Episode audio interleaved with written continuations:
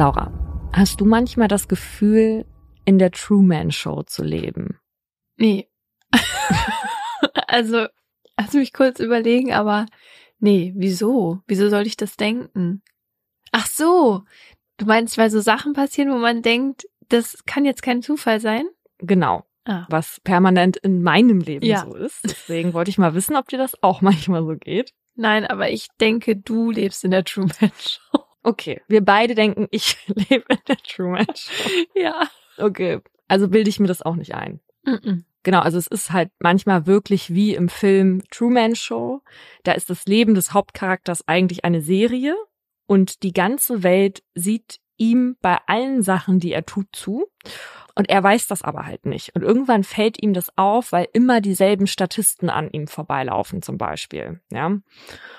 Und das habe ich auch ganz doll. Also dieses Gefühl, dass es in meinem Leben zu wenig Darsteller gibt. Und zweitens passieren auch immer so ganz absurde Dinge, um das Publikum bei der Stange zu halten, ja. Ariana Barbary hat ja was ähnliches, habe ich gesehen. Die hat so eine Rubrik auf Instagram, die heißt Ariana ist das Zentrum des Universums. Ja. Das kenne ich. Und naja, in seiner eigenen Welt ist das ja auch so, ja. Also worauf ich hinaus will, ich habe eine Serie gesehen und die ist wirklich zum Schreien. Die heißt Jury Duty und es geht um eine Jury aus den USA.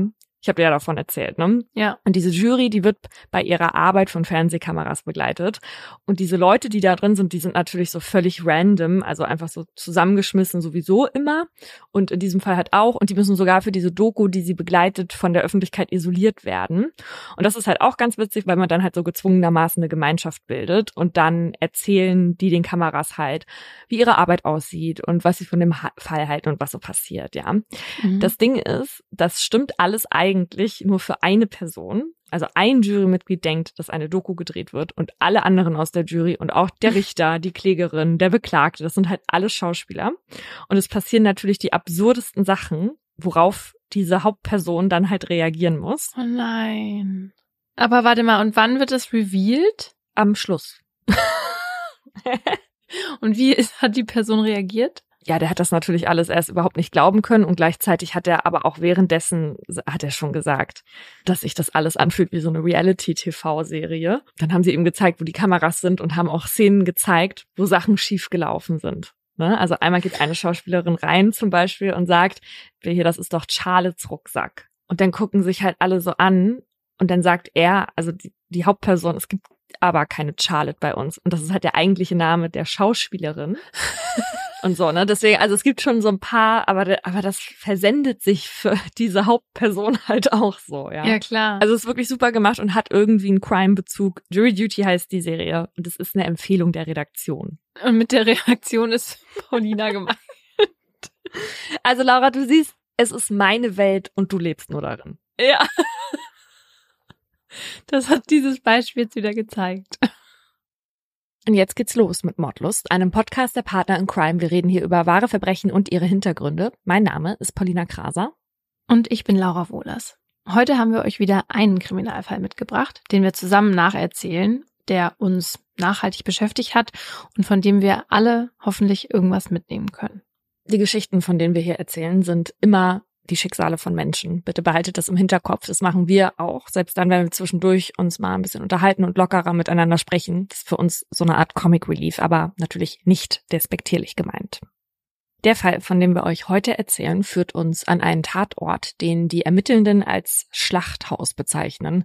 Es geht um ein Pärchen, das in einem Strudel aus wahnhafter Liebe und unbändigen Gewaltfantasien versinkt, um eine literarische Tragödie und darum, dass eine falsche Entscheidung ein Leben lang Konsequenzen nach sich ziehen kann. Die Raschheit meiner heft'gen Liebe lief schneller als die zögernde Vernunft. William Shakespeare, Macbeth. Die Londoner Polizistinnen müssen nicht lange suchen, denn kaum, dass sie die Wohnung betreten haben, entpuppt sich der Hinweis der Ladendetektivin als Volltreffer. Sie hatte kurz zuvor ein junges Paar beim Ladendiebstahl erwischt und auf die Wache gebracht. Doch was sich jetzt vor ihnen offenbart, deutet auf weit mehr hin als ein paar geklaute Klamotten. In der Wohnung stehen an die 30 Einkaufstüten. Überall türmen sich Kleidungsstücke. Auf dem Bett sind Perücken und Hüte. Auch mehrere tausend Pfund Bargeld liegen herum, dazu Pässe, Führerschein und Schecks. Sofort ist klar, dass sie gefälscht sind, denn auf allen prangen unterschiedliche Namen. Und dazwischen entdecken die PolizistInnen Briefe und Notizzettel. Als sie die Seiten durchblättern, lesen sie von einem Fall, von einem Verschwinden und den Tod von irgendwelchen Eltern. Und je mehr die Londoner ErmittlerInnen lesen, desto sicherer sind sie sich, hier geht's nicht nur um Diebstahl und Scheckbetrug, sondern um ein viel schlimmeres Verbrechen. 13 Monate zuvor, über 6000 Kilometer entfernt. Im US-Bundesstaat Virginia liegt das große Landhaus malerisch in der Natur. Vor den Fenstern des langgezogenen Baus aus Backstein und weißgetünchtem Holz erstrecken sich weite grüne Wiesen und Wälder. Es ist ein Ort, der eine friedliche Ruhe verströmt. Umso furchtbarer ist der Anblick, der sich den PolizistInnen in den schwarzen Uniformen dort am 3. April 1985 bietet. Selbst einige erfahrene Officer haben in ihrer Laufbahn noch nie etwas Grauenvolleres als an diesem Mittwoch gesehen. Auf dem Boden im Wohnzimmer, an der Schwelle zum Esszimmer, liegt neben Kamin und schweren Sesseln der Eigentümer des Hauses. Er ist so voller Blut, dass ihm die dunkle Hose und das helle Hemd nass am Leib kleben. Sein Körper ist übersät mit Stichwunden, doch am schlimmsten wurde der 72-Jährige von der Brust aufwärts zugerichtet. Seine Kehle ist aufgeschlitzt, der Schnitt so lang und so tief, dass der Kopf kaum noch mit dem Rumpf verbunden ist. Vom blutüberströmten Körper des Mannes wandern die Blicke der Ermittelnden weiter ins angrenzende Esszimmer. Auch dort ist der Fliesenboden überzogen mit dem dunklen Braun von getrocknetem Blut. Es wirkt beinahe so, als hätte jemand die Flüssigkeit literweise ausgegossen. Die Spur verläuft bis in die angrenzende Küche. Dort machen die PolizistInnen noch einen grausigen Fund. Auf dem blutverschmierten Linoleumboden liegt die tote Frau des Hausherrn in einem geblümten Morgenmantel. Auch auf die 53-Jährige wurde etliche Male eingestochen. Auch sie wurde fast enthauptet. Der Anhänger ihrer goldenen Halskette steckt in ihrer Luftröhre. Die PolizistInnen sind sprachlos. Das hier ist kein gewöhnlicher Tatort, sondern ein Schlachthaus. Sogar die Luft, die sie atmen, ist durchzogen vom metallischen Geruch des Blutes. Das Ehepaar wurde abgeschlachtet, um es mit den Worten der Polizistinnen zu sagen. Herauszufinden, wer das Messer führte, wird die Polizei lange beschäftigen. Und noch Jahrzehnte später wird dieser Doppelmord für Schlagzeilen sorgen. Schon kurz nach dem Leichenfund laufen die Ermittlungen auf Hochtouren. Die Spurensicherung nimmt Blutproben im Landhaus, sichert Fußabdrücke und macht über 1000 Fotos von Opfern und Tatort. Dass in dieser beschaulichen Gegend, wo jeder jeden grüßt und niemand seine Haustür abschließt, zwei Menschen in ihren eigenen vier Wänden auf so brutale Art und Weise getötet wurden, sät Angst und Misstrauen unter den AnwohnerInnen. Deswegen lastet ein gewaltiger Druck auf den Ermittelnden. Sie müssen so schnell wie möglich aufdecken, wie es zu diesem Blutbad kommen konnte. Das erste, was ihnen in den Sinn kommt, es ist ein Raubmord. Immerhin handelt es sich bei dem getöteten Ehepaar um die gut situierten Haysams. Derek, ein gebürtiger Südafrikaner, war ein pensionierter Stahlmanager, dem es weder an Einfluss noch an Vermögen mangelte. Seine Frau Nancy war Künstlerin. Doch für die These eines Überfalls fehlen die Indizien. Weder Geld noch Schmuck wurde gestohlen und es gibt keine Hinweise auf einen Einbruch. Im Gegenteil. Die Ermittelnden sind sich sicher, dass die Haysams den oder die TäterInnen kannten.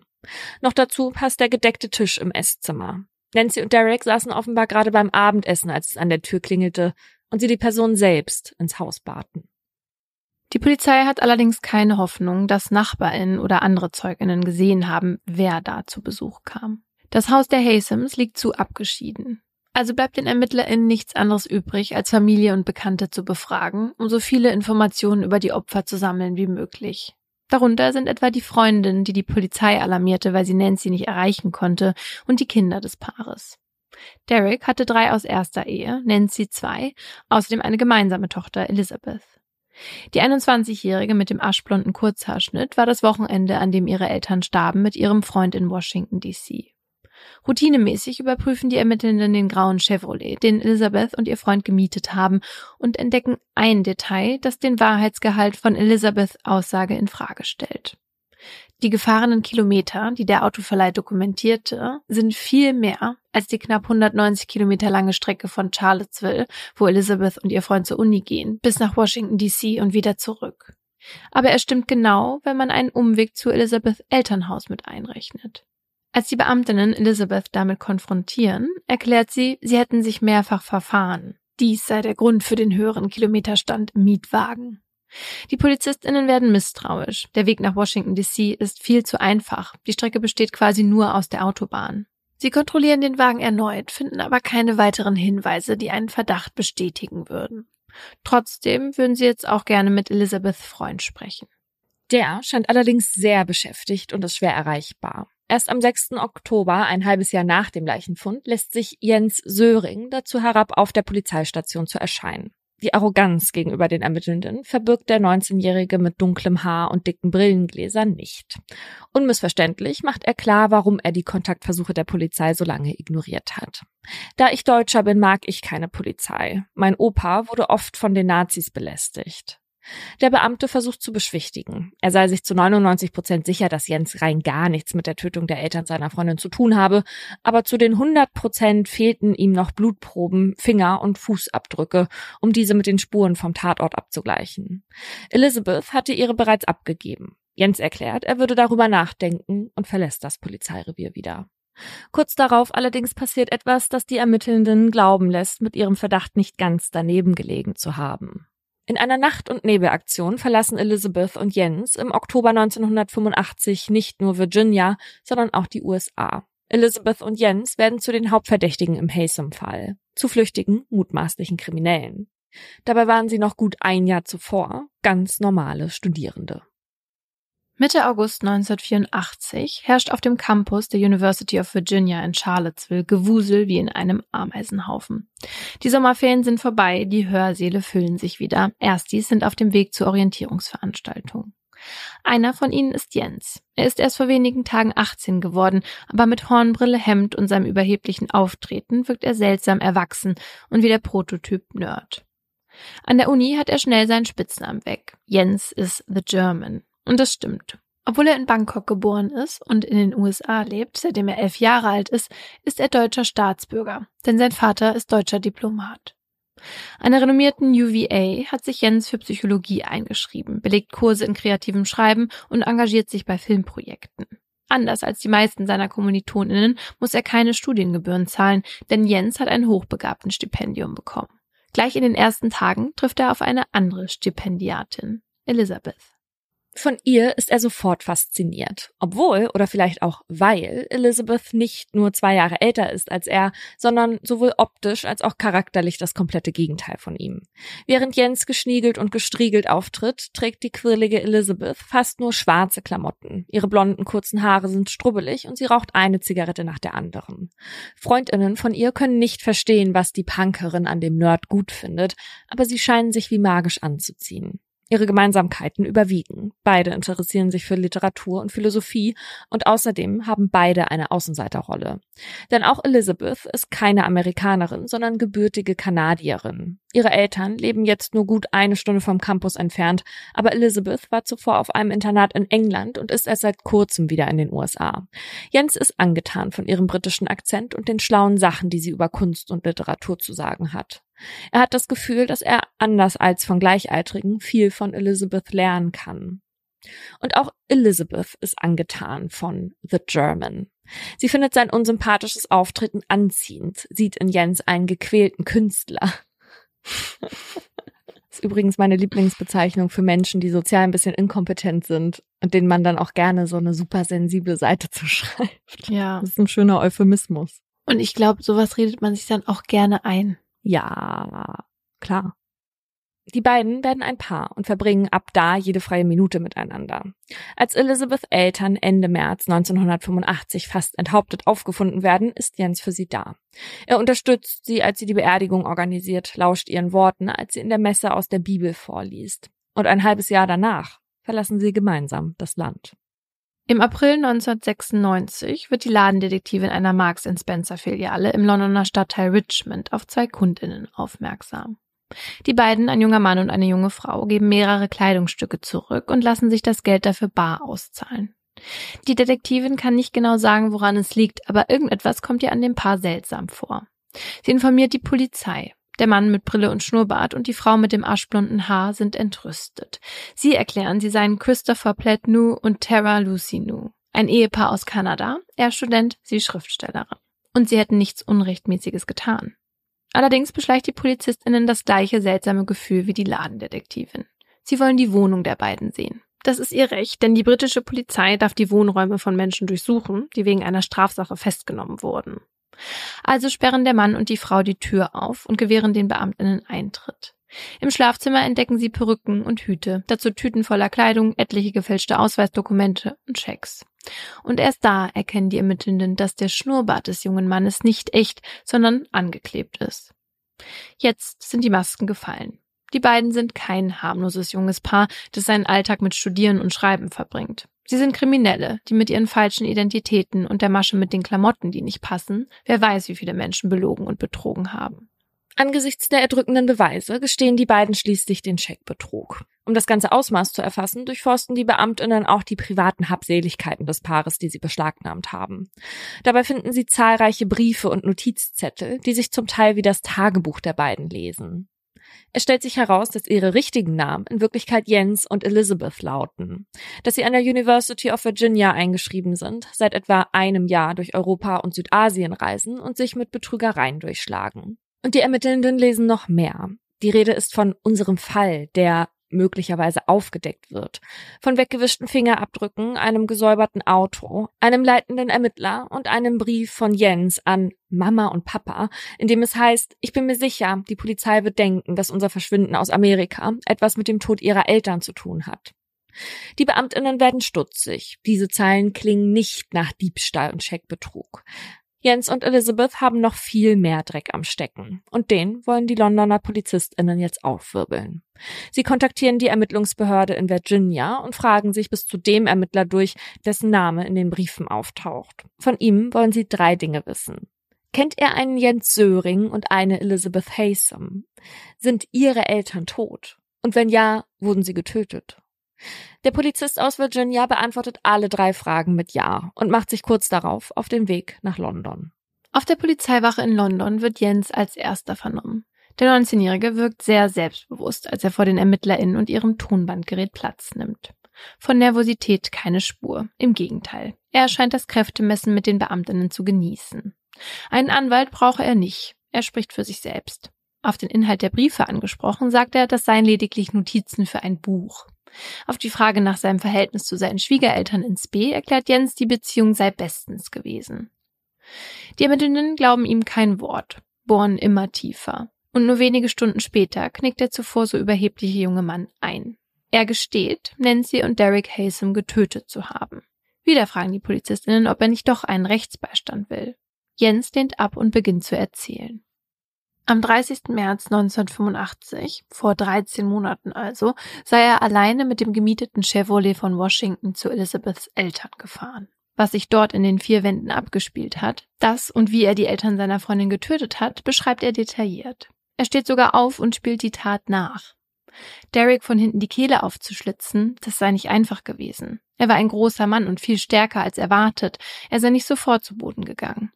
Nancy sei daraufhin in die Küche gelaufen und mit einem Messer zurückgekommen. Jens habe sich selbst verteidigen müssen, doch letztlich habe er beide überwältigen können. Als Jens mit seinen Schilderungen endet, sind die Ermittelnden zufrieden. Er hat den Doppelmord gestanden und das hat die Polizei auf Band. Was die Beteiligung seiner Freundin angeht, ist darauf zu hören, wie Jens sagt, Elizabeth sei allein in Washington geblieben und ins Kino gegangen. Sie habe aber gewusst, wo Jens hin wollte. Als der Ermittler fragt, ob sie auch gewusst habe, warum Jens zu ihren Eltern fährt, antwortet er, ich glaube, dass weder sie noch ich uns wirklich darüber im Klaren waren, was passieren würde. Bei Gott, ich war überhaupt nicht darauf gefasst. Der Beamte fragt, worauf gefasst? Darauf gefasst, sie zu töten. Das Geständnis, das Jens innerhalb der viertägigen Vernehmung abgegeben hat, wiederholt er kurze Zeit später auch nochmal gegenüber einem deutschen Anwalt. Dazu kommt, seine Aussagen passen mit den Spuren am Tatort überein. Was die Rolle von Elizabeth bei dem Verbrechen war, soll sie nun selbst erklären. Anders als Jens besteht sie auf einen Anwalt. In ihrer Vernehmung, die ebenfalls aufgezeichnet wird, beharrt die 22-Jährige darauf, nichts von der Tötung ihrer Eltern gewusst zu haben. An dem Abend, als sie umgebracht wurden, sei Jens alleine mit dem Auto unterwegs gewesen, um Freundinnen zu treffen. Die PolizistInnen hören sich erst in Ruhe an, was Elizabeth zu sagen hat, bevor sie sie mit Jens Aussagen konfrontieren. Zum Beispiel der Tatsache, dass sie laut Jens sehr genau gewusst haben soll, dass er zu ihrem Elternhaus unterwegs war. Die Ermittelnden sind sich ebenfalls sicher, dass Elizabeth wusste, was Jens dort tun wollte und letztendlich auch tat. Und damit nicht genug. Sie sind überzeugt davon, dass Jens nicht auf eigene Faust gehandelt hat. Einer von ihnen fordert sie auf, kommen Sie, Elizabeth, sagen Sie die Wahrheit. Sie haben den armen Jungen dazu verleitet. Und diese Worte scheinen in der jungen Frau etwas auszulösen, denn sie antwortet, na schön, dann habe ich es eben getan. Es hat mich gekickt. Nach und nach hören die Ermittelnden im Beisein von ihrem Anwalt dann ihren Teil der Geschichte. Mit ruhiger Stimme und beschämtem Blick gesteht Elizabeth, dass sie und Jens den Mord an ihren Eltern gemeinsam geplant hätten. Während Jens Derrick und Nancy tötete, blieb sie in Washington und legte ein Alibi für sie beide zurecht. Der leitende Ermittler aus Virginia, der Jens und Elizabeth zusammen mit den britischen Beamtinnen vernommen hat, ist erleichtert. Über ein Jahr nach der grauenvollen Tat sind beide TäterInnen endlich geschnappt und geständig. Um Jens und Elizabeth den Prozess in Amerika machen zu können, stellen die US-Behörden einen Antrag auf Auslieferung. Elizabeth wehrt sich nicht dagegen und sitzt, nachdem sie die Freiheitsstrafe wegen Scheckbetrugs in England abgesessen hat, im Flugzeug in die USA. Als Jens das mitbekommt, wird er wütend. Wie kann seine Freundin ihm so in den Rücken fallen? Er kann nicht in die USA zurück. Sollte er dort tatsächlich wegen des Mordes an Nancy und Derek verurteilt werden, droht ihm jahrzehntelange Haft, wenn nicht sogar der Tod durch den elektrischen Stuhl. Jens kämpft daher dafür, als deutscher Staatsbürger nicht in die USA, sondern nach Deutschland ausgeliefert zu werden. Weil er zur Tatzeit erst 18 Jahre alt war, hofft er dort auf ein Verfahren nach Jugendstrafrecht. So könnte er glimpflich davonkommen. Mithilfe der Kontakte seines Diplomatenvaters gelingt es Jens sogar, dass auch die deutschen Behörden einen Antrag auf seine Auslieferung stellen. Doch keine Chance. Die USA waren schneller. Wer zuerst kommt, mal zuerst, erklärt die britische Regierung. Gut zwei Jahre nach der Festnahme von Jens und Elizabeth ordnet sie schließlich an, dass Jens in die USA ausgeliefert wird, wo ihm die Todesstrafe drohen könnte. Allerdings stellt sich der Europäische Gerichtshof für Menschenrechte dagegen. Dort hat Jens wegen der geplanten Auslieferung eine Beschwerde gegen das Vereinigte Königreich eingelegt. Am Gerichtshof in Straßburg folgt daraufhin 1989 eine Grundsatzentscheidung. So, und das Interessante dabei ist, dass es dem Gerichtshof an sich gar nicht um diese Todesstrafe ging, ne, die Jens ja bei einer Verurteilung hätte bekommen können. Die sagen, das ist an sich, naja, sagen wir mal, okay, würden wir schon ausliefern. Aber bei Jens ging es halt eben jetzt nicht darum, sondern um was anderes. Der Gerichtshof sagt nämlich, dass seine Auslieferung gegen das Verbot der Folter beziehungsweise das der unmenschlichen oder erniedrigenden Behandlung oder Bestrafung verstoßen würde. Weil es ja eben nicht so ist, dass jemand heute zum Tode verurteilt und morgen hingerichtet wird. Ja. Und laut Amnesty International vergehen in den USA von dieser Verurteilung bis zur Hinrichtung im Schnitt 20 Jahre. Das muss man sich mal reinziehen. Wir hatten hier doch auch mal den Fall von Debbie Milky. Ja. Die saß sogar 22 Jahre im Todestrakt und war ja eigentlich unschuldig. Ja. Und diese extrem lange Wartezeit und das Wissen, dass es aber trotzdem jederzeit eigentlich soweit sein könnte, ist eine enorme psychische Belastung. Und dafür gibt es sogar einen Namen, der heißt Death Row Phenomenon. Hier übersetzen wir das mit Todeszellensyndrom. Und das verstößt laut dem Europäischen Gerichtshof eben gegen die Menschenrechte. Und der Kern dieser Grundsatzentscheidung ist bis heute auch beispielsweise in der Grundrechtecharta der Europäischen Union festgeschrieben. Da heißt es nämlich, dass eine Person nicht in einen Staat abgeschoben oder ausgeliefert werden darf, indem sie dem ernsthaften Risiko der Todesstrafe, Folter oder einer anderen unmenschlichen oder erniedrigenden Strafe oder Behandlung ausgesetzt ist. Und das am Ende alles wegen dieser Beschwerde, die Jens eingereicht hatte. Okay, also wenn er quasi zum Tode verurteilt worden wäre und am nächsten Tag direkt das verstreckt worden wäre, wäre es aber okay gewesen ja, damals vielleicht. Heute allerdings ist es kaum noch vorstellbar, dass beispielsweise jetzt aus der EU bei drohender Todesstrafe ausgeliefert wird.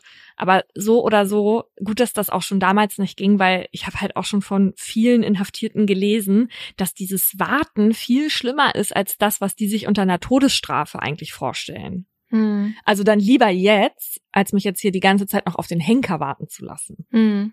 Ja.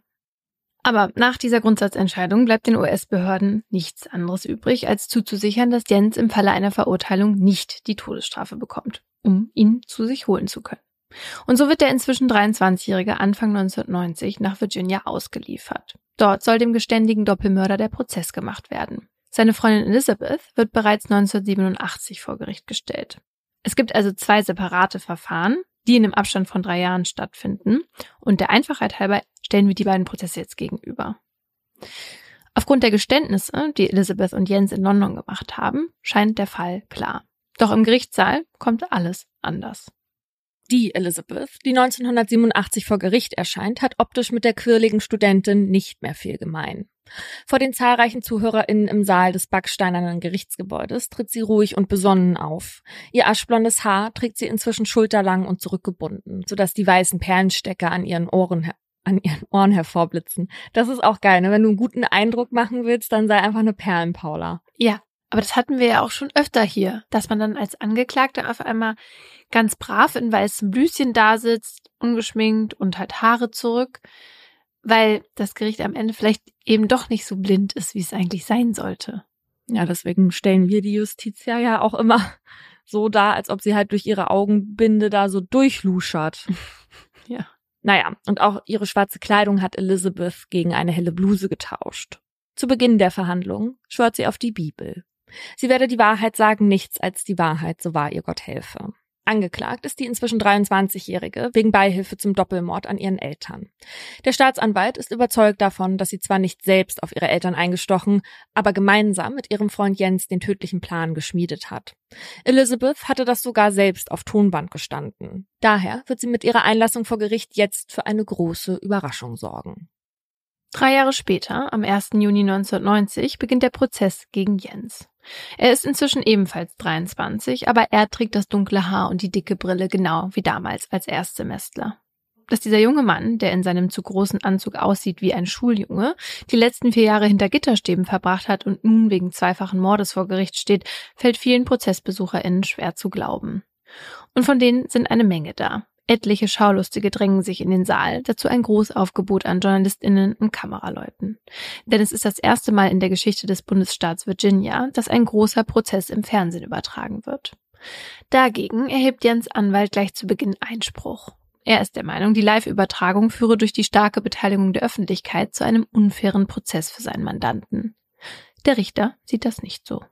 Genau, und Jens Anwalt stört sich übrigens nicht nur an den Kameras, sondern auch an dem Richter selbst. Der ist nämlich davon überzeugt, dass der Richter befangen ist, weil er mit einem Verwandten von einem der Opfer befreundet ist.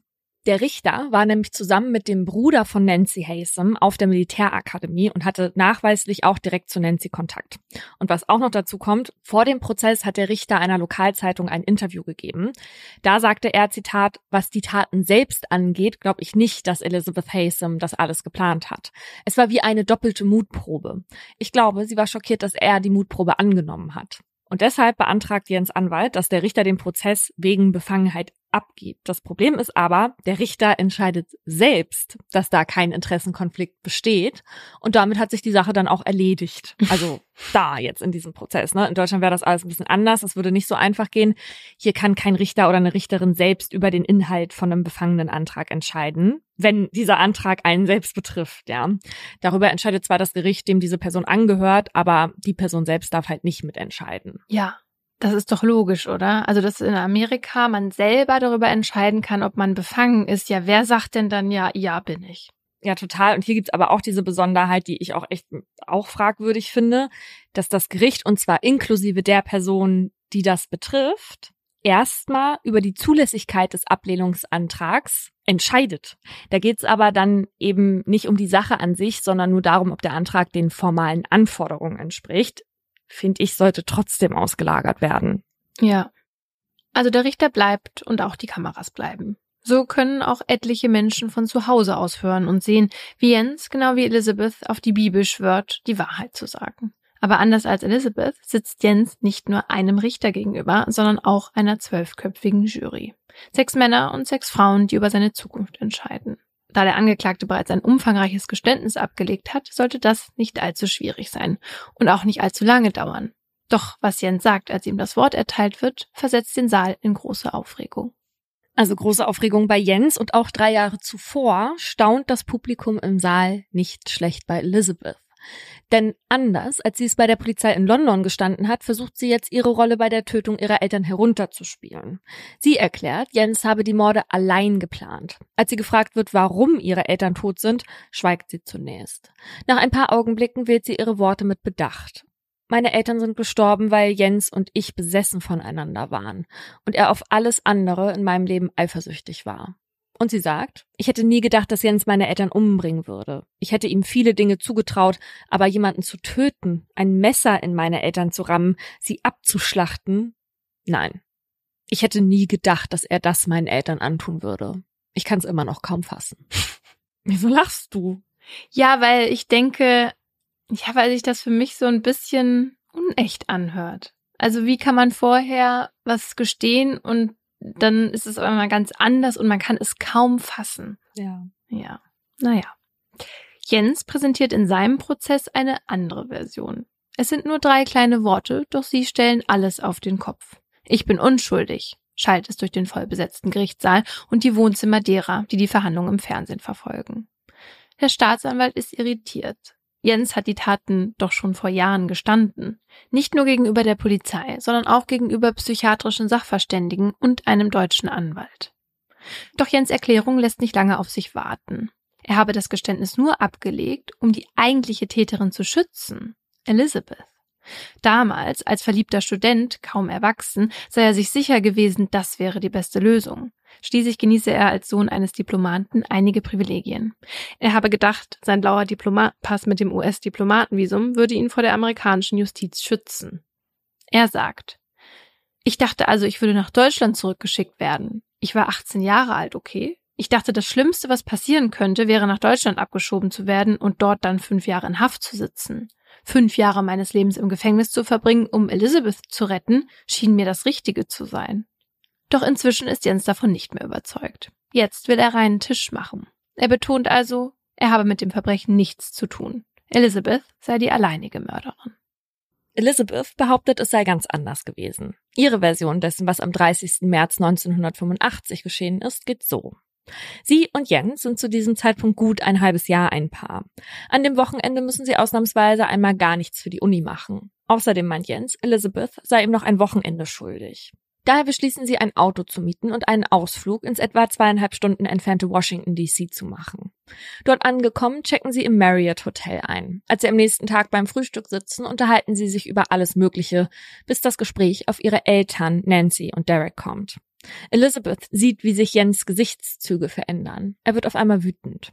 Auf seine Schwiegereltern in Spee ist der 18-Jährige überhaupt nicht gut zu sprechen. Denn er ist der Meinung, dass sie ihre Tochter finanziell nicht genug unterstützen. Der Ärger, dem er jetzt Luft macht, schwelt offenbar schon lange in ihm. Er will sich gar nicht mehr beruhigen. Jens ist zudem sauer darüber, dass sich Nancy und Derek so sehr in ihre Beziehung einmischen und sogar versuchen, Elizabeth zum Schlussmachen zu bewegen. Er selbst kann nicht verstehen, warum er in den Augen der Haysams nicht gut genug für Elizabeth sein soll. Aber er weiß, dass vor allem Nancy lieber einen Arzt oder einen Anwalt an der Seite ihrer Tochter sehen würde. Jens redet sich am Frühstückstisch immer weiter in Rage, bis ihm ein Gedanke kommt, den er sofort in die Tat umsetzen will. Er erklärt Elizabeth, dass er zu Nancy und Derek fahren will, um ein klärendes Gespräch zu führen, und zwar sofort. Dass er gerade in Washington ist, gut 300 Kilometer entfernt, ist ihm egal. Elizabeth erkennt, dass es zwecklos ist, Jens von seinem Vorhaben abzubringen. Sie weiß, wenn er sich etwas in den Kopf setzt, dann macht er das. Und keine noch so große Distanz hindert ihn daran. Als Jens aus dem Hotel stürmt, bleibt Elizabeth allein zurück. Ja, Elizabeth und er fahren an dem Wochenende mit dem Mietwagen nach Washington. Das stimmt. Das sagt auch Jens in seinem Prozess. Aber damit enden die Übereinstimmungen auch schon. Denn laut Jens gesteht ihm Elizabeth an dem Samstag im Marriott Hotel, sie müsse einer Kommilitonin Schulden zurückzahlen. Es geht um Drogen. Die sind der wahre Grund für den Ausflug. Elizabeth soll Drogen von Washington zurück in ihre Unistadt schmuggeln, und zwar heute. Jens ist nicht sonderlich geschockt darüber. Er weiß, dass seine Freundin in der Vergangenheit mit Rauschgift zu tun hatte. Er will ihr helfen und sie auf ihrer Fahrt zurück begleiten. Aber Elizabeth unterbricht ihn. Du Streber erregst nur Verdacht, bleib lieber hier. Außerdem brauche ich dich als Alibi, sagt sie. Jens hat das Gefühl, keine andere Wahl zu haben, als zuzustimmen. Er willigt also ein und lässt Elizabeth allein in den Mietwagen einsteigen.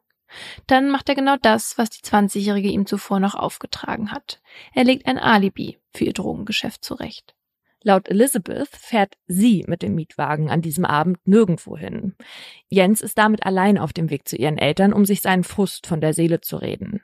Sie bleibt in Washington und vertreibt sich die Zeit unter anderem damit ins Kino zu gehen. Nach der Rocky Horror Picture Show um Mitternacht wartet sie vor dem Kino auf Jens. Als er auf der gegenüberliegenden Straßenseite hält, geht Elizabeth zu ihm und bemerkt schon, bevor sie ins Auto steigt, dass Jens keine Hose trägt. Stattdessen hat er sich ein Bettlaken um die Beine gewickelt. Es ist nicht weiß, sondern voller Blut. Elizabeth ist irritiert. Was soll das? Ihre Verwirrung verwandelt sich in Schock, als Jens anfängt zu sprechen. Er sagt, er habe ihre Eltern getötet. Elizabeth kann nicht fassen, was sie da hört. Ihre Eltern sind tot und ihr Freund hat sie getötet. Trotz der furchtbaren Worte, die sie gerade aus seinem Mund gehört hat, steigt sie zu ihm ins Auto. Jens lenkt den Wagen zurück zum Hotel. In ihrem Zimmer angekommen, sagt er ihr, sie solle das Blut im Auto wegwischen, bevor er selbst unter die Dusche steigt. Elizabeth tut, was er ihr aufgetragen hat. Als sie zurückkommt, liegt Jens bereits im Bett. Elizabeth beobachtet ihren schlafenden Freund, der laut eigener Aussage vor ein paar Stunden ihre Eltern umgebracht hat. Sie weiß, dass in so einem Fall eigentlich die Polizei alarmiert werden muss. Aber das tut sie nicht. Stattdessen kuschelt sie sich neben ihn in die Laken. In ihrem Kopf macht sich ein Gedanke breit. Sie kann Jens nicht der Polizei ausliefern. Sie muss ihn retten. Nur so kann sie sich selbst retten. Vor Gericht erklärt sie, das klingt merkwürdig, aber nachdem er meine Eltern getötet hat, brauchte ich ihn noch mehr. Ich hätte alles für ihn getan, und ich habe alles für ihn getan. Ich habe alle hintergangen, meine Familie, meine Freunde, meine Eltern, und nachdem sie tot waren, hatte ich nur noch Jens. Als sich Jens und Elizabeth Wege an diesem Abend trennen, geht Jens Version der Ereignisse anders weiter. Nachdem Elizabeth ins Auto gestiegen ist, um das Drogengeschäft zu erledigen, verbringt er den Tag alleine in Washington. Wie vereinbart geht er ins Kino, um ein Alibi zu beschaffen. Er hat sich gleich zwei Filme ausgesucht. Der einzige Zeuge und Stranger Than Paradise. Obwohl er alleine ist, verlangt er an der Kasse jeweils zwei Tickets und die Tickets behält er. So kann später niemand sagen, Elizabeth sei nicht dabei gewesen, auch wenn sich Jens die Filme in Wahrheit ohne Begleitung ansieht. Danach macht er sich auf den Rückweg ins Hotel. Als es Zeit fürs Abendessen ist, bestellt er zwei Portionen aufs Zimmer. Jens ist allein. Elizabeth ist immer noch nicht zurück. Langsam wird dem 18-Jährigen langweilig. Weil er nichts Besseres zu tun hat, beschließt er noch einmal ins Kino zu gehen. Diesmal in die Rocky Horror Picture Show. Als der Abspann über die Leinwand flimmert, kehrt er wieder ins Hotel zurück. Kurz danach dreht sich der Schlüssel im Schloss der Zimmertür. Elizabeth ist wieder da. Sie lässt sich auf das Doppelbett sinken, aus ihrem ohnehin blassen Gesicht ist alle Farbe gewichen. Als Jens wissen will, was los ist, brechen die Worte aus ihr heraus. Ich habe meine Eltern getötet. Die Drogen haben mich dazu gebracht. Sie haben es ohnehin verdient. Immer und immer wieder plappert sie ähnliche Sätze vor sich hin. Jens versteht nicht sofort. Hat Elizabeth wieder Drogen genommen? Ist sie high? Was hat das zu bedeuten? Doch dann erkennt er, dass Elizabeth nicht halluziniert. Sie ist bei klarem Verstand und sie meint das, was sie sagt, ernst. Als Jens begreift, dass Elizabeth ihm gerade gesteht, ihre eigenen Eltern umgebracht zu haben, macht sich Entsetzen in ihm breit. Aber seiner Freundin zuliebe versucht er einen kühlen Kopf zu bewahren. Elizabeth spricht inzwischen direkt zu Jens. Wie in Dauerschleife spult sie zwei Sätze ab. Du musst mir helfen. Wenn nicht, werden sie mich töten. Jens merkt, wie ihm die Angst in den Nacken kriecht, als er versteht, was sie meint. Elizabeth hat ihre eigenen Eltern umgebracht und dafür droht ihr die Todesstrafe. Ihr merkt schon, Elizabeth und Jens erzählen zwei komplett unterschiedliche Versionen ein und desselben Wochenendes. Zu dem Zeitpunkt, als die Eltern von Elizabeth starben, waren Elizabeth und Jens ein Liebespaar. Ein halbes Jahr später flüchteten sie wie Bonnie und Clyde vor der Polizei und machen hier einen auf zu zweit gegen den Rest der Welt. Und jetzt beschuldigen sie sich gegenseitig, einen grausamen Doppelmord begangen zu haben. Doch warum wurden aus den Verliebten plötzlich Feinde? Um die Dynamik zwischen Jens und Elizabeth zu verstehen, wird in den Gerichtsprozessen tief in ihrer Vergangenheit gewühlt. Was Jens Kindheits- und Jugendjahre angeht, sind diese unauffällig. Durch den Diplomatenberuf seines Vaters zieht die Familie zwar mehrfach um und als der Deutsche ist Jens immer ein wenig der Außenseiter, trotzdem findet er Anschluss und ist ein fleißiger Schüler, der regelmäßig gute Noten mit nach Hause bringt. Elizabeth dagegen verbringt viel Zeit weit weg von ihren Eltern. Sie schicken sie auf Internate nach England und in die Schweiz. Die Teenagerin fühlt sich dadurch ungeliebt und abgeschoben und wirft ihren KlassenkameradInnen neidische Blicke zu, wenn deren Eltern sie bei Lacrosse spielen oder Schulaufführungen bejubeln. Sie fängt an zu rauchen und Drogen zu nehmen. Irgendwann hat sie die Nase voll und haut ab. Als sie dann auch noch mit LSD und Heroin experimentiert, schreiten ihre Eltern ein. Das Maß ist voll. Elizabeth muss zurück nach Virginia und das Blatt wendet sich. Nancy und Derek überwachen jetzt jeden Schritt ihrer Tochter und kontrollieren alles, was sie tut. So mischen sie sich nicht nur bei der Wahl ihrer Uni und ihrer Kurse ein, sondern auch bei der Wahl ihrer Freundinnen. Ein Umstand, der ihr Verhältnis zu ihren Eltern nur noch verschlimmert. Als sie dann an der Uni Jens kennenlernt, stürzen sich beide Hals über Kopf in die Beziehung und schwören sich schon nach kurzer Zeit mit dramatischen Worten die ewige Liebe. Davon zeugen die Briefe, die sich Jens und Elizabeth geschrieben haben. Elizabeths Zeilen meist handschriftlich verfasst in Kugelschreiberblau und kritzeliger Schrift. Jens Worte sorgfältig mit der Schreibmaschine verfasst. Zusammen ergeben sie das Zeugnis einer Beziehung, die von ungesunder Liebe und extremer Abhängigkeit geprägt ist. So schreibt Elizabeth einmal, Lieber Jens, Jens, ich liebe dich, völlig eigennützig und so sehr, dass es weh tut. Zehn Jahre lang habe ich mich selbst verachtet und du hast das geändert. Ich vertraue dir blind. Du bist der Einzige, den ich je geliebt habe. Selbst der Tod kann mich nicht mehr schrecken angesichts dieser unerschütterlichen Liebe. Jens antwortet, Geliebte Liz, ich liebe dich mehr, als ich jemals zuvor fähig gewesen wäre und völlig anders, als ich es kenne. Du hast mich aufgefangen, als ich im Begriff war, unterzugehen. Ich werde dich auf ewig lieben, dein Jens. Für ihn ist Elizabeth nicht nur die erste Frau, mit der er Sex hat, sondern auch die erste, bei der er das Gefühl hat, dass sie ihn richtig akzeptiert. Dabei bewerten zwei psychiatrische Gutachten die Beziehung der beiden sehr kritisch. Elizabeth habe nicht nur eine Borderline-Störung, sondern auch eine pathologische Neigung zum Lügen und sie sei schizophren. Jens dagegen wird bescheinigt, dass er auffallend unreif und leichtgläubig sei und zudem in einem pathologischen Ausmaß emotional abhängig von Elizabeth. Diese Abhängigkeit habe bei Jens zu einer Folie à deux geführt.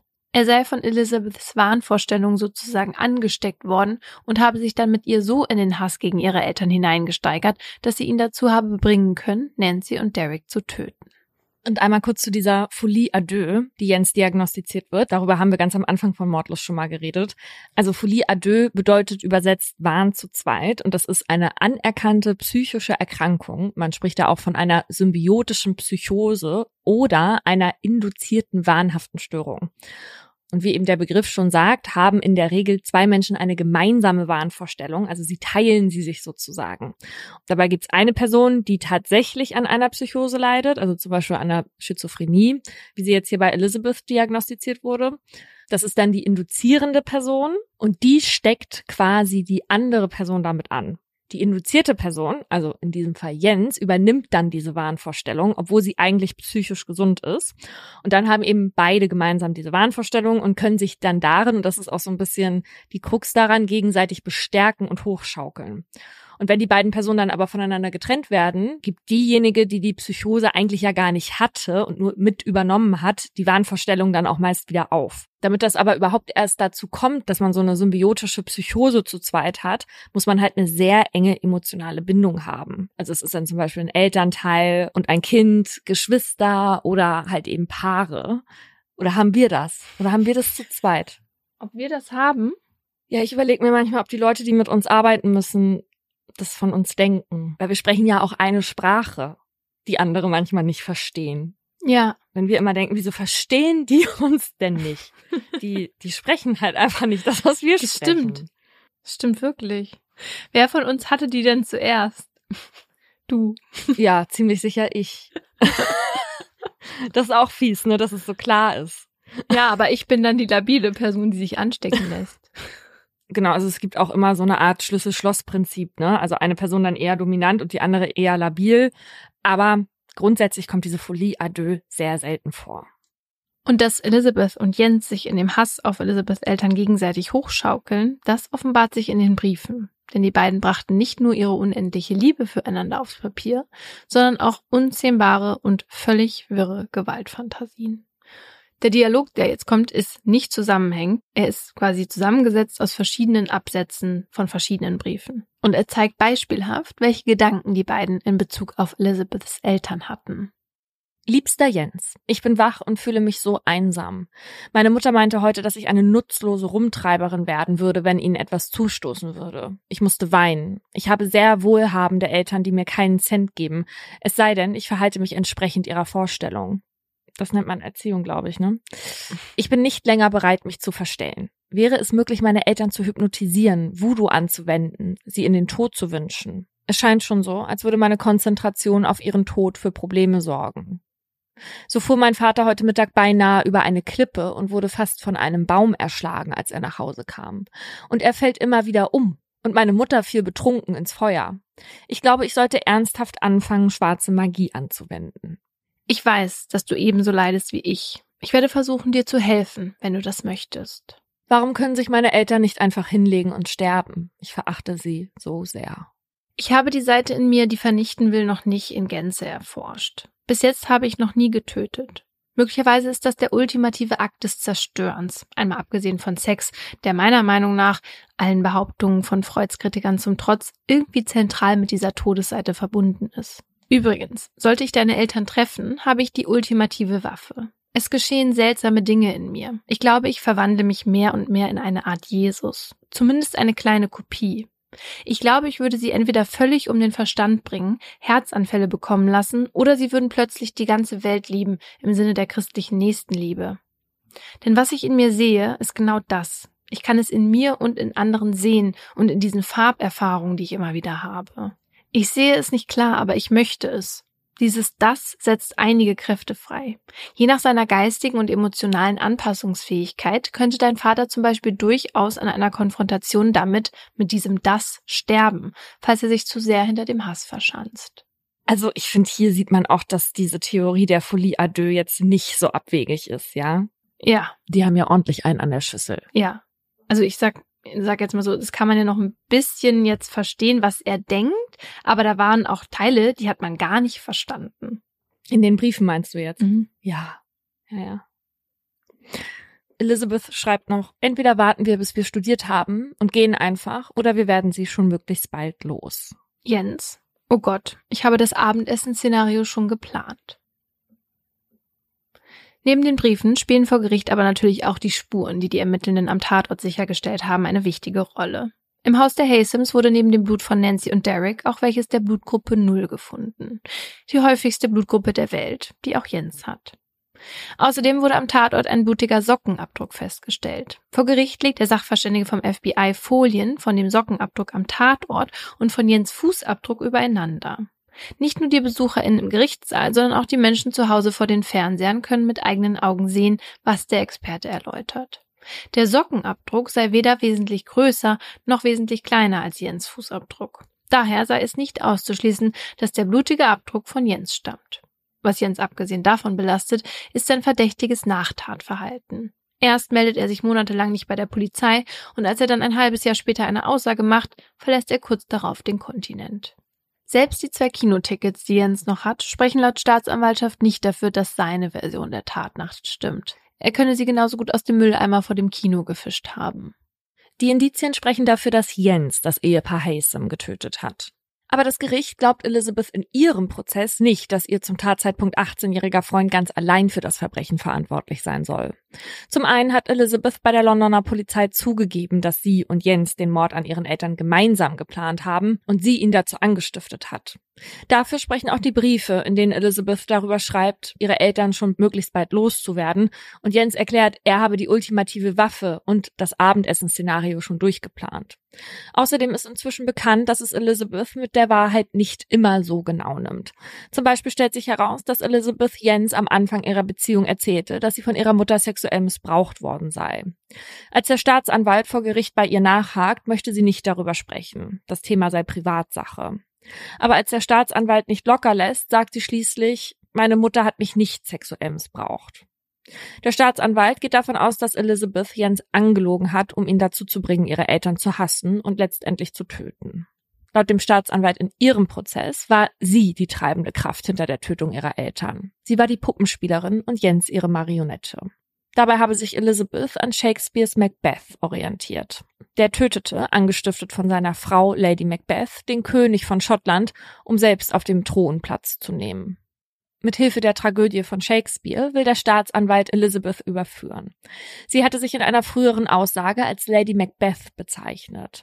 Im Gerichtssaal kommt der Staatsanwalt darauf zurück. Er sagt zu Elizabeth, Sie kennen Shakespeare sicher besser als ich.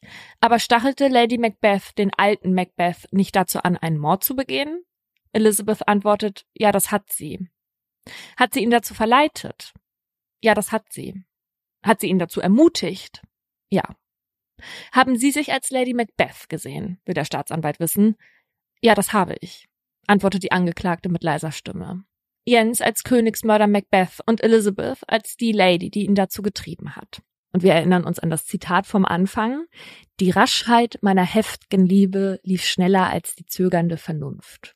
Es wird also immer deutlicher, dass die 23-Jährige ihre Rolle bei der Tötung ihrer Eltern nicht mehr kleinreden kann.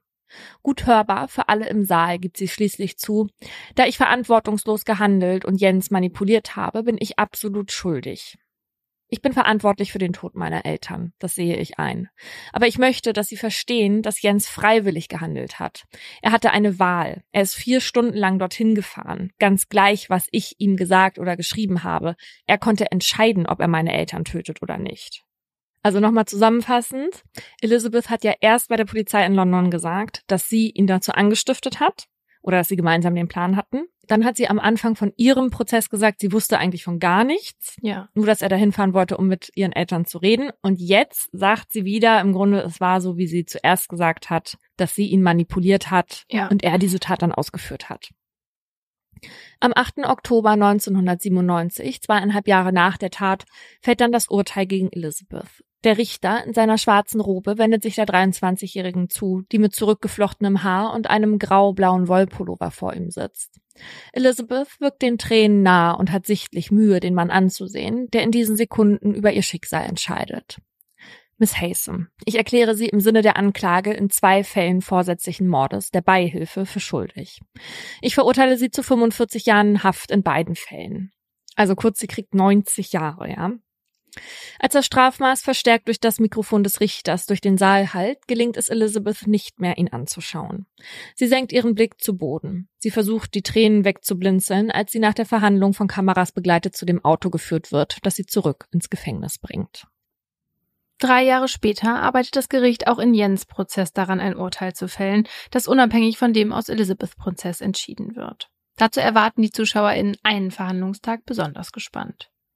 Elizabeth wird als Hauptzeugin der Staatsanwaltschaft gegen ihren früheren Freund aussagen. Es ist das erste Mal, seitdem sie in London von der Polizei geschnappt wurden, dass sich die beiden wieder gegenüberstehen. Von der unendlichen Liebe, die sie sich in ihren Briefen geschworen haben, ist kein Funken mehr zu spüren. Im dunklen Blazer mit Pixie-Schnitt und einem schrägen Pony, der ihr über das rechte Auge fällt, wirkt die mittlerweile 26-Jährige wesentlich älter als Jens, obwohl sie nur gut zwei Jahre trennen. Sie tritt auf wie eine Frau von Welt, er wie der Streber aus der Parallelklasse. Als Elizabeth in den Saal geführt wird, ist es, als würden die zahlreichen ZuschauerInnen die Luft anhalten. In Jens Gesicht dagegen zeichnet sich kaum eine Gefühlsregung ab, als er mit wachem Blick beobachtet, wie die Person, die einmal seine geliebte Liz war, im Zeuginnenstand Platz nimmt. Er betrachtet sie neugierig, während sie so tut, als sei der junge Mann auf der Anklagebank nicht ihr Ex-Freund, sondern ein Fremder. Jens macht sich immer wieder Notizen, als Elizabeth das Wort ergreift und erzählt, was Jens ihr in der Tatnacht vor fünf Jahren gesagt habe. Etwa, dass er ihre Mutter mit dem Steakmesser attackiert habe und dass alles voller Blut gewesen sei. Auf die Frage des Staatsanwalts, ob Elizabeth gewollt habe, dass er ihre Eltern tötet, antwortet sie klar und deutlich, ja, das wollte ich.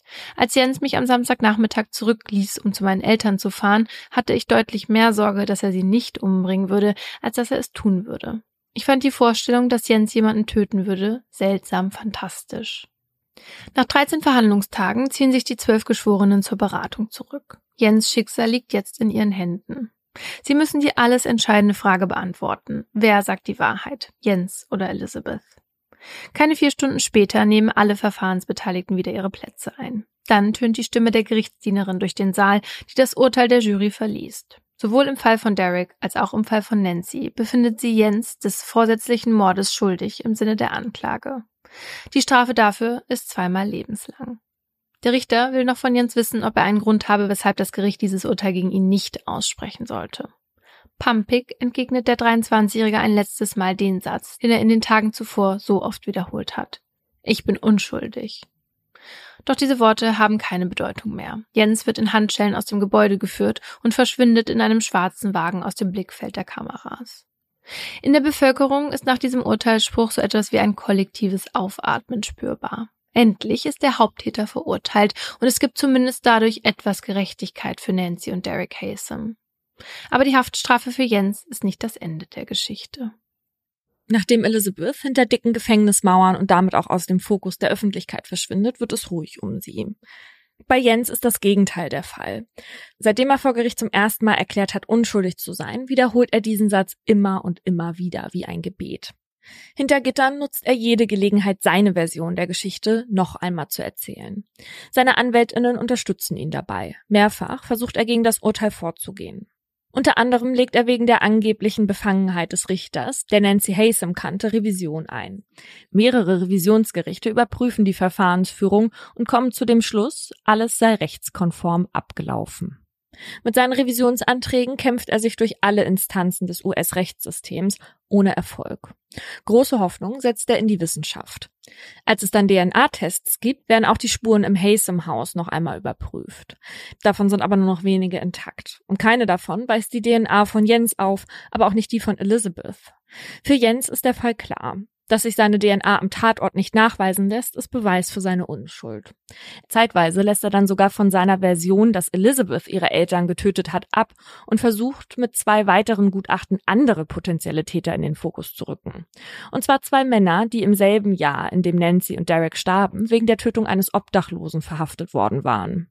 Auf die war er gekommen, als er die Ermittlungsakten seines Falls studierte, in der die Namen der beiden Männer aufgetaucht waren, weil sie am Anfang der Ermittlung auch mal als potenziell verdächtig verdächtig galten. Allerdings stimmt auch ihre DNA nicht mit der im Haus der Haysams überein. Die Behörden kommen zu dem Schluss, dass die ohnehin kaum noch intakten DNA-Spuren vermutlich allein von Derek Haysam stammen. 2010, 20 Jahre nach seiner Verurteilung, schöpft Jens neue Hoffnung. Der Gouverneur von Virginia entscheidet an seinem letzten Tag im Amt, dass Jens von den USA nach Deutschland überführt wird. Seine Freude ist riesig. Damit kommt er seinem Traum von der baldigen Freiheit ein großes Stück näher. Doch ein einziges Interview bringt diesen Traum wie eine Seifenblase zum Platzen. Elizabeth meldet sich zu Wort. Seit ihrer Verurteilung hat sie geschwiegen, doch nun spricht sie mit der Presse über Jens bevorstehende Überführung nach Deutschland. Über den Mann, der vor 25 Jahren ihre große Liebe war, sagt sie, wenn er unschuldig wäre, hätte ich es von den Dächern geschrien. Aber er ist genauso schuldig wie ich. Wir beide verdienen diese Strafe. Nicht er allein, sondern wir beide. Kurz darauf tritt der neue Gouverneur von Virginia sein Amt an. Als eine seiner ersten Amtshandlungen macht er die Pläne seines Vorgängers, Jens nach Deutschland zu überstellen, rückgängig. Und damit Jens Hoffnung zunichte. Trotzdem will sich Jens nicht entmutigen lassen. Er schreibt Bücher über seine Geschichte und spricht mit der Presse. Journalistinnen kommen zu ihm ins Gefängnis und schenken ihm nicht nur Gehör, sondern auch ausführliche Berichterstattung. Dabei sind nicht nur Zeitungen und Fernsehsender in den USA interessiert. Schon ab 2006, 16 Jahre nach seiner Verurteilung, hat Jens vor allem zu einer Reporterin der Süddeutschen Zeitung viel Kontakt. Sie macht den Fall in Deutschland publik. 2016 dreht sie sogar einen deutschen Dokumentarfilm über ihn. So gelingt es Jens nach und nach, ein Netzwerk an UnterstützerInnen aufzubauen. Zu diesem sogenannten Freundeskreis Jens Söring schließen sich Menschen zusammen, die überzeugt sind, dass es sich bei Jens Verurteilung als Doppelmörder um einen gewaltigen Justizskandal handelt. Auch Prominente unterstützen ihn, etwa der Schauspieler Martin Sheen oder Autor John Grisham. Der Freundeskreis versorgt Medien und Öffentlichkeit mit sorgsam zusammengestellten Infopaketen über die Haysom-Morde.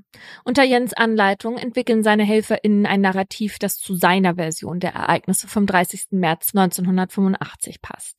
Fakten, die nicht dazu passen, werden unter den Tisch fallen gelassen. Der Tenor, Jens ist kein grausamer Verbrecher, sondern ein Justizopfer. Seine Geschichte erreicht sogar die höchsten politischen Ämter. Zahlreiche Abgeordnete des Deutschen Bundestags bitten in einem Schreiben an die Regierung von Virginia, Jens in deutsche Haft zu überstellen. Christian Wulff, zu dieser Zeit Bundespräsident, fliegt in die USA, um sich für die Auslieferung seines Landsmannes einzusetzen. Auch die damalige Bundeskanzlerin Angela Merkel macht sich beim damaligen US-Präsidenten Barack Obama für Jens stark.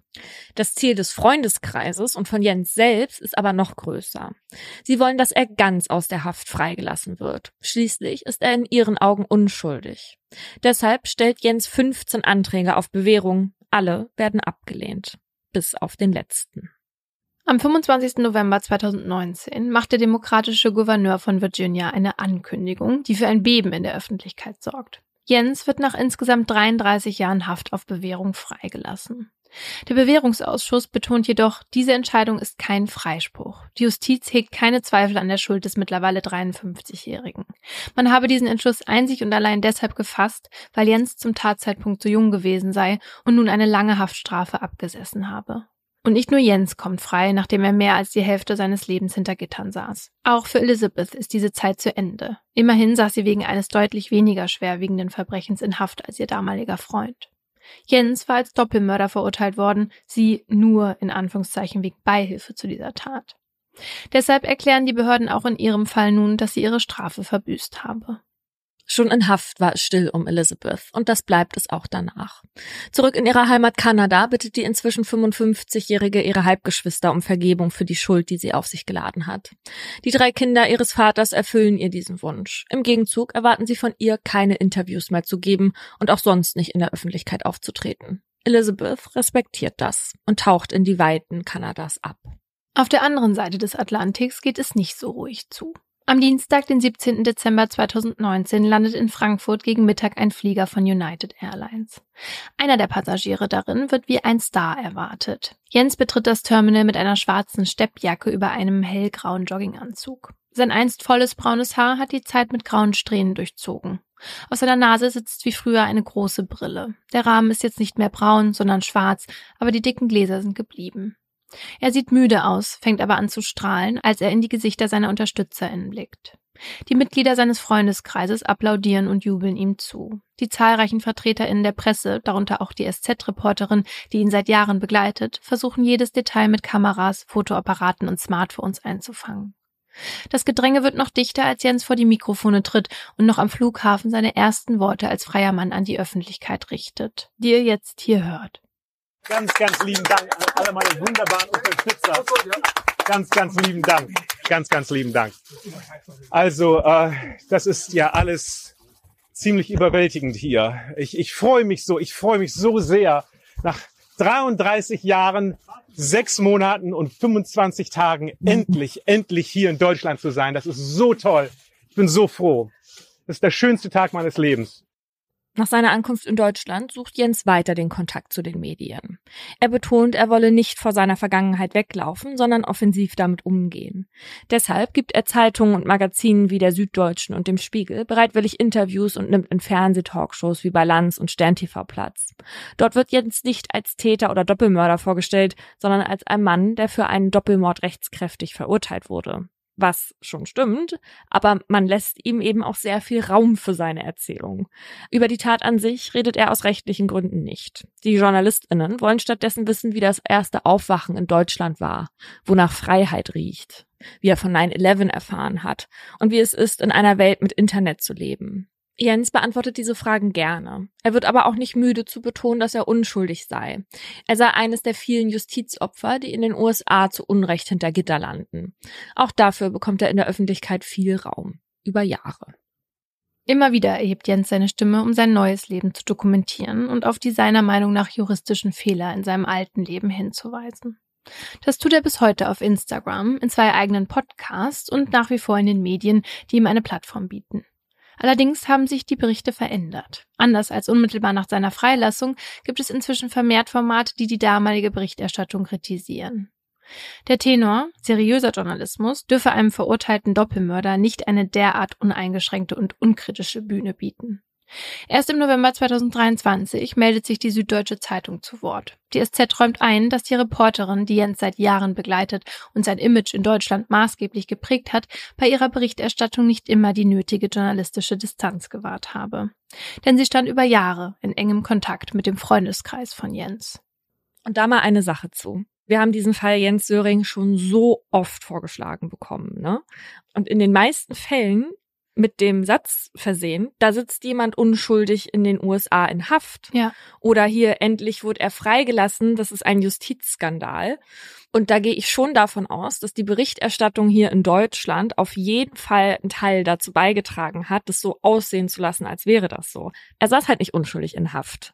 Der ist erstmal ein rechtskräftig verurteilter Mörder und wurde freigelassen, weil er seine Zeit abgesessen hat, nicht weil man das Urteil gegen ihn aufgehoben hat oder Zweifel an seiner Schuld bestanden ja. hätten oder so.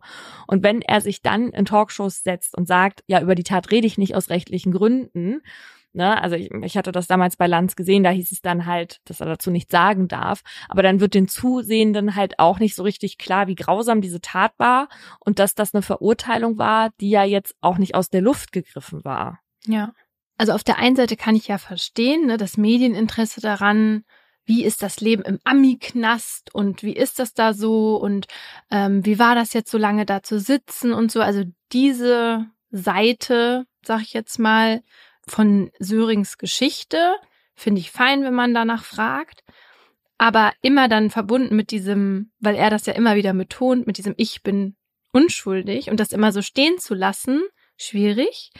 Der Tagesschau-Podcast 11KM mit dem Titel Jens Söring mörderischer Medienstar, der beschäftigt sich mit der Berichterstattung über ihn. Und was da besonders kritisiert wird, ist der Fakt, dass Jens Söring immer wieder Behauptungen aufstellt. Zum Beispiel, dass er sagt, dass die Entscheidung der Regierung in Virginia, ihn freizulassen, ja eigentlich ein Eingeständnis dafür sei, dass er unschuldig sei. Obwohl die Behörden da ja gesagt haben, also das nochmal betont haben, dass die Freilassung kein Freispruch ist, ne? Mhm. Und der Medienjournalist Stefan Niggemeier, der sagt, dass wenn man Söring diese Frage stellt oder ihn das sagen lässt, dann gehe das einher mit der Grundannahme, dass er unschuldig sein muss. Das überträgt ja sozusagen dieses Gefühl, na ja, die würden das ja nicht machen, wenn der ein Doppelmörder wäre. Mhm. Und auch wenn man das sozusagen selber als Format nicht ausspricht, das kommt dann trotzdem so bei den ZuschauerInnen an. Und dann kriegen wir diese Nachrichten. Sprecht doch mal über diesen äh, Justizskandal. Genau, und ich glaube, dass das halt auch nicht zu unterschätzen ist, wie dieser Freundeskreis diese öffentliche Wahrnehmung färben kann. Ne? Stimmt, ne? ja. Finde ich auch schwierig, als öffentliche Person so eine Position einzunehmen, wie jetzt zum Beispiel der John Grisham. Ja, ich liebe den als Autoren, aber kann er wirklich sich so hinstellen und aus voller Überzeugung sagen, das ist ein Justizskandal und wir müssen hier was tun, weil ihm ist ja bewusst, dass er eine große Einflussnahme hat. Wir haben hier ja auch überlegt, ob wir ihn anfragen sollen für den Podcast und wir haben uns dann halt letztendlich dagegen entschieden, weil so viele Medien ihm eben schon so eine große Fläche für seine Darstellung der Dinge gegeben haben und das wurde oft kritisiert und die Kritik wurde dann wiederum vom Freundeskreis kritisiert. Der setzt sich auch bis heute noch für den 57-Jährigen ein, der inzwischen in Hamburg lebt. Seine wiedererlangte Freiheit ist ihm nicht genug. Er versucht noch immer in den USA eine Unschuldserklärung zu erwirken. Dies ist ihm auch deshalb so wichtig, weil er dann einen Anspruch auf Haftentschädigung hätte. Laut Jens selbst wären das um die 1,4 Millionen Dollar, mit denen er sich ein neues Leben hätte aufbauen können. So seien es nur 53 Dollar gewesen, die er bei seiner Entlassung in der Tasche hatte. Dabei würde ihm zumindest die Entschädigungszahlung zustehen. Immerhin habe er 33 Jahre seines Lebens unschuldig hinter Gittern verbracht, sagt er. Jens bleibt dabei. Er ist nicht der Mörder von Nancy und Derek Haysom. Das betont er auch in der Netflix-Dokumentation Der Fall Jens Söring, Tödliche Leidenschaft, die im November 2023 erscheint und aus der wir hier jetzt natürlich auch viele Infos haben. Jens selbst sagt über diese Produktion in einem Interview mit Focus Online, Zitat, dieses Machwerk ist nicht zufriedenstellend. Er habe gehofft, dass seine Geschichte wahrheitsgemäß erzählt wird. Vor allem das Ende bezeichnet er als krude. Es ist nämlich so, dass in dieser vierteiligen Serie zum Schluss die These im Raum steht, dass die Ermordung von den Eltern von Elizabeth vielleicht auch ganz anders abgelaufen sein könnte, als es die Gerichte festgestellt haben. Nämlich gar nicht, dass Elizabeth die Anstifterin und Jens der Täter war, sondern dass sie beide möglicherweise gemeinsam bei ihren Eltern waren und sie gemeinsam getötet haben.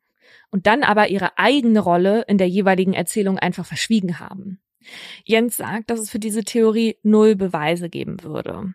Und hier nochmal dazu, worüber wir gerade gesprochen haben, von wegen ja, dass die Berichterstattung halt super wichtig ist. Ich hatte vor ein paar Wochen diese Netflix-Doku auch gesehen und hatte mich zuvor halt nicht wirklich mit dem Fall beschäftigt und habe dann irgendwie am Ende auch die Conclusio gehabt, ja, wahrscheinlich waren das beide zusammen.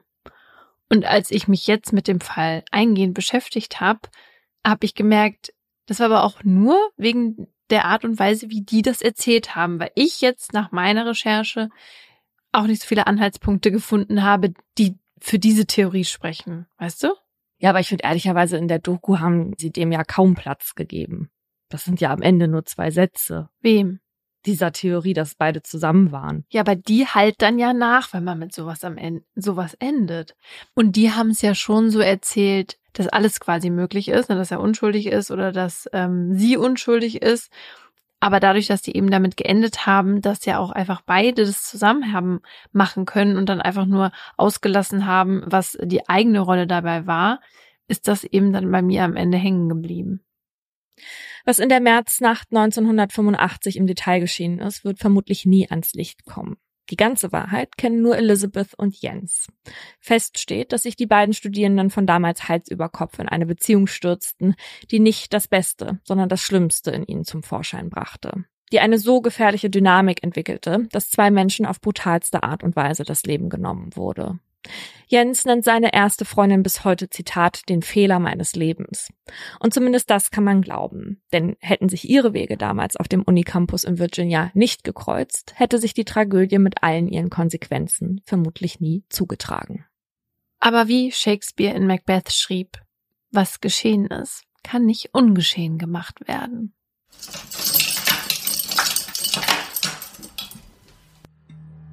Das war ein Podcast der Partner in Crime. Hosts und Produktion Paulina Kraser und Laura Wohlers. Redaktion Magdalena Höcherl und wir. Schnitt Pauline Korb. Rechtliche Abnahme und Beratung Abel und Kollegen.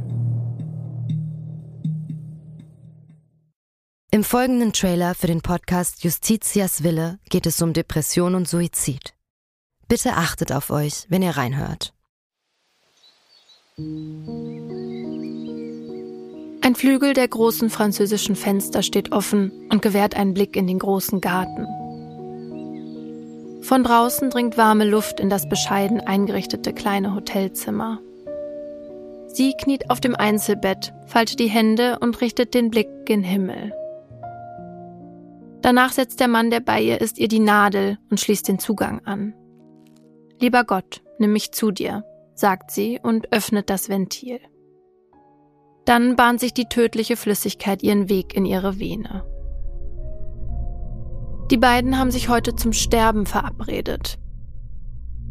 Sie wollte, dass er ihr dabei hilft, sich von ihrem jahrelangen Leid zu befreien. Wenige Augenblicke später schläft sie ein. Nach ein paar Minuten setzt ihre Atmung aus, danach hört ihr Herz aufzuschlagen. An diesem Tag ist der Mann sich sicher, das Richtige getan zu haben. Doch jetzt steht der pensionierte Arzt vor Gericht. Die Staatsanwaltschaft sagt, was er getan hat, war ein Verbrechen. Denn die Frau war schwer depressiv und ihr Sterbewunsch habe nicht auf ihrem freien Willen beruht. Er hätte ihr also nicht helfen dürfen. Die Frage, die jetzt vor Gericht geklärt werden muss, verhalf der Mediziner einer verzweifelten Frau rechtmäßig zum Suizid? Oder hat er sie, zumindest rechtlich gesehen, getötet? Wir sind Laura Wohlers und Paulina Kraser. In den nächsten Wochen werden wir in unserem neuen Podcast Justitias Wille den Prozess begleiten. Ein Prozess, dessen Ausgang wegweisend für ähnlich gelagerte Fälle sein könnte. Und wir werden uns dem kontrovers diskutierten Thema Sterbehilfe widmen. Wie wollen wir als Gesellschaft mit denen umgehen, die sterben wollen? Wann müssen wir akzeptieren, dass Menschen ihr Leben als nicht mehr lebenswert betrachten? Und sollte man bei der Suizidhilfe einen Unterschied zwischen psychisch und körperlich Erkrankten machen? Darum geht's in der ersten Staffel von Justitias Wille.